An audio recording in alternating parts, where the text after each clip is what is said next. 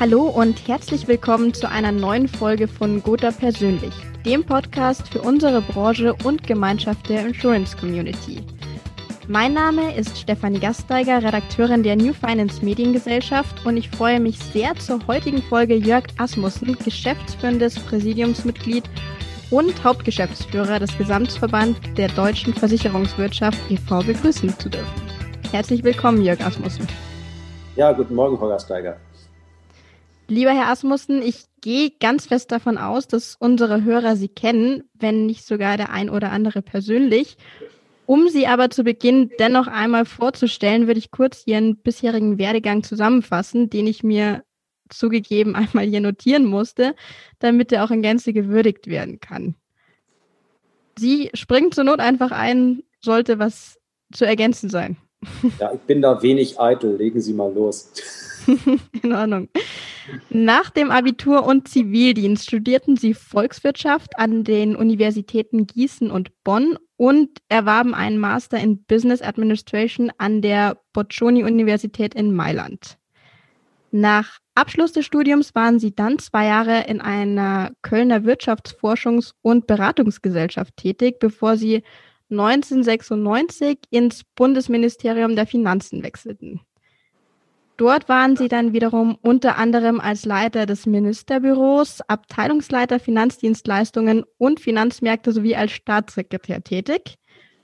Von 2012 bis 2013 waren sie dann Mitglied des Direktoriums der Europäischen Zentralbank. Im Anschluss waren sie Staatssekretär im Bundesministerium für Arbeit und Soziales. 2016 wechselten sie dann zur Investmentbank Lazar, wo sie zuletzt als Head of M&A for Europe und Head of the Financial Institution Group of Continental Europe tätig waren. Ja, und seit dem 1. Oktober 2020 sind sie nun geschäftsführendes Präsidiumsmitglied und Hauptgeschäftsführer des GDV. Ja, also ein wirklich sehr beeindruckender Lebenslauf. Ja, vielen Dank. Es deutet einfach auf ein gewisses Alter hin. Man sieht es ihnen nicht an, die Zuhörer sehen es zwar nicht, aber ähm, ich kann es absolut äh, bestätigen. das bringt mich jetzt wiederum auch gleich zu meiner ersten Frage und zwar, was hat Sie denn an der neuen Position bzw. Branche besonders überrascht, mit dem Sie im Vorhinein vielleicht gar nicht so gerechnet hätten? Also ich kenne, wie gesagt, den Versicherungssektor aus verschiedenen beruflichen Stationen, aus verschiedenen Perspektiven. Insofern, ich kannte einen Teil von außen, jetzt bin ich ein Teil von innen. Das äh, macht Spaß, das ist schön, ich lerne jeden Tag was dazu, das ist gut.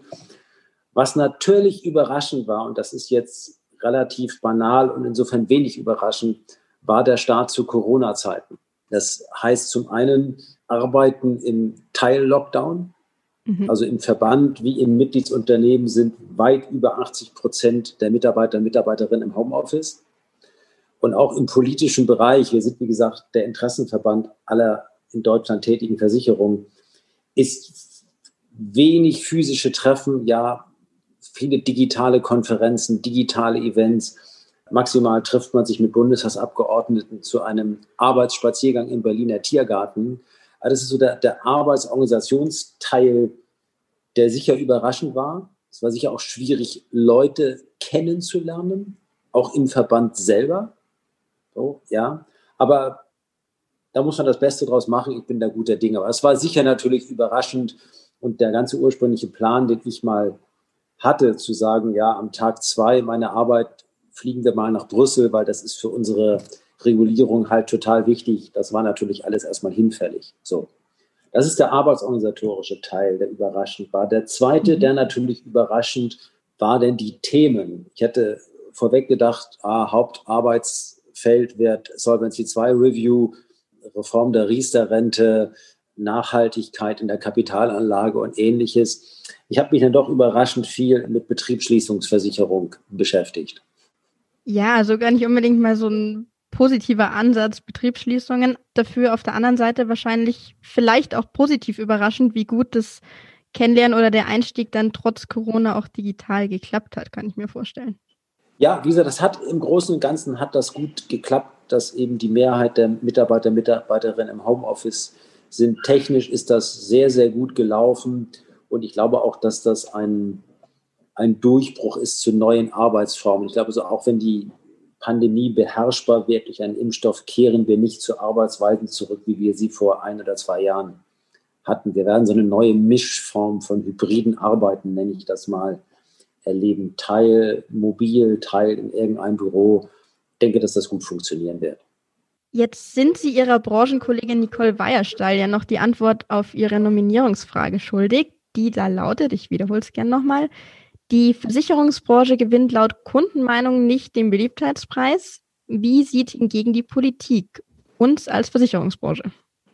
Also mein Eindruck ist, seitdem ich hier beim GDV bin, dass in der Tat unsere Wahrnehmung fast alleine geprägt wurde durch das Thema Betriebsschließungsversicherung, weil jeder Bundestagsabgeordnete hat bei sich im Wahlkreis irgendein Gastwirt, irgendein Hotelbesitzer, der sich mit dem Thema rumgeschlagen hat.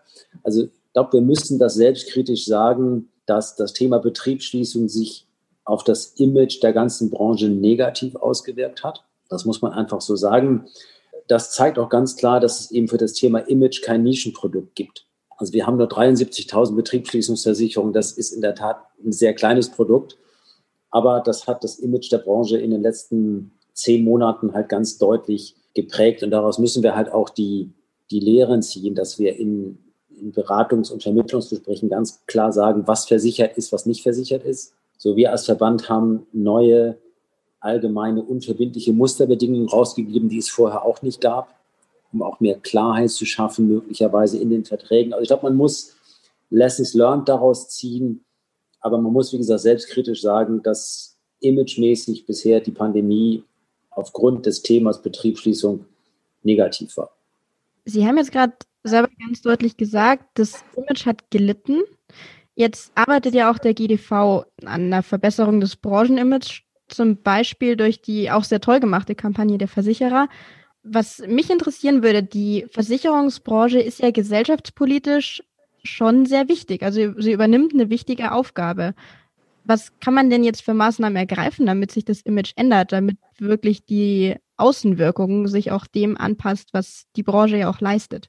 Ich glaube, wir müssen immer wieder rausstellen, sowohl in persönlichen Gesprächen als auch in Medienauftritten, in, in allen Kanälen, welche volkswirtschaftliche Funktion wir als Versicherungssektor haben. Ja, wir haben 1700 Milliarden Euro an Kapitalanlagen. Die können wir nutzen, um die Transformation unserer Volkswirtschaft hin zu einer klimaneutralen Produktion zu nutzen. Wir sind zweitens großer Risikoträger, das ist unser Kerngeschäft. Wir tragen Risiken und jedes Wirtschaften hat halt Risiken und das tragen wir. Und drittens unsere Funktion als Arbeitgeber. Wir schaffen hunderttausende Jobs, die auch gute Jobs sind und die man auch jetzt wirklich sagen kann, die in Corona-Zeiten eben auch sichere Jobs sind. Das heißt, die Maßnahmen an sich sind schon da, es muss eben nur besser nach außen transportiert werden. Also ich glaube in der Tat, dass wir viel Gutes tun, beispielsweise im Ausbildungsbereich. Wir werden noch uns weiter verbessern im Thema Nachhaltigkeit. Wir haben gerade im GDV-Präsidium eine Nachhaltigkeitspositionierung für den ganzen Sektor verabschiedet.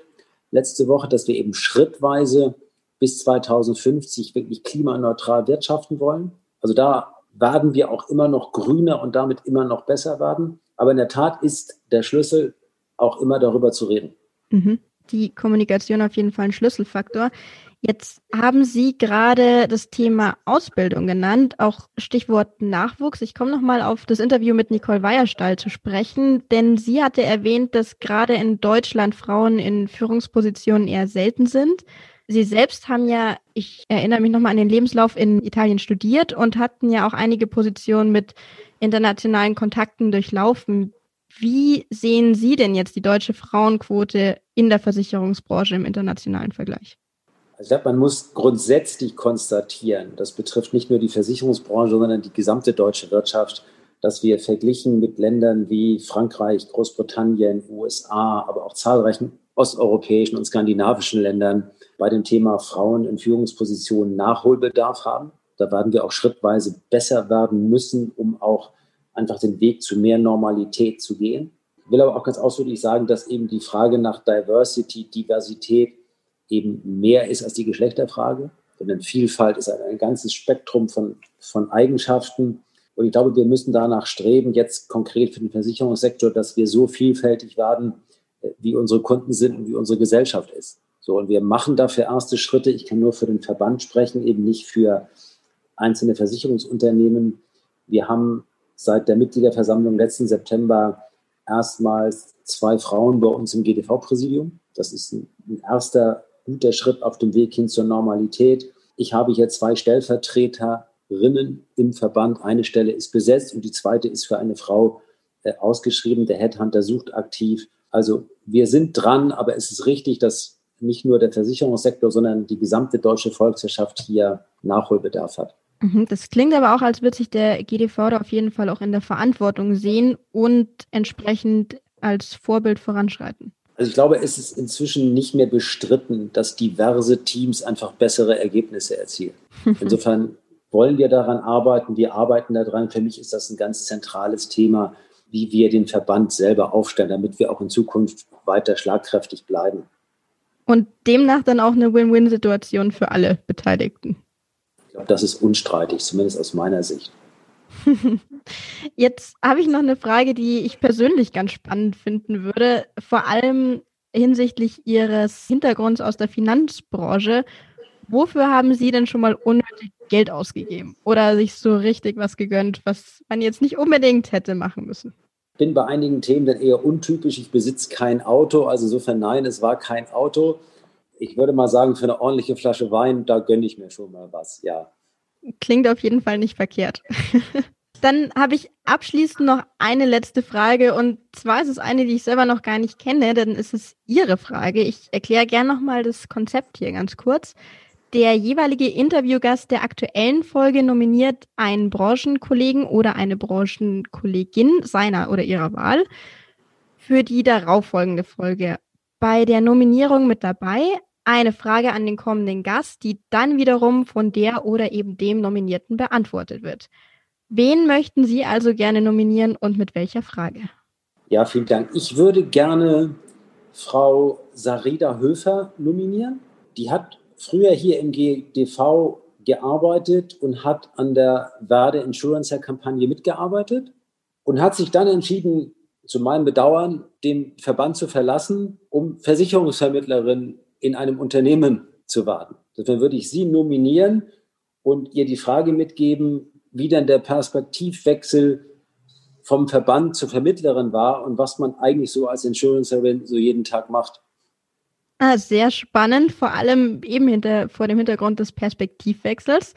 Wir geben die Frage sehr gerne weiter und sind dann gespannt auf die Antwort, die Sie dann in der nächsten Folge Gotha persönlich von Serida Höfer zu hören bekommen.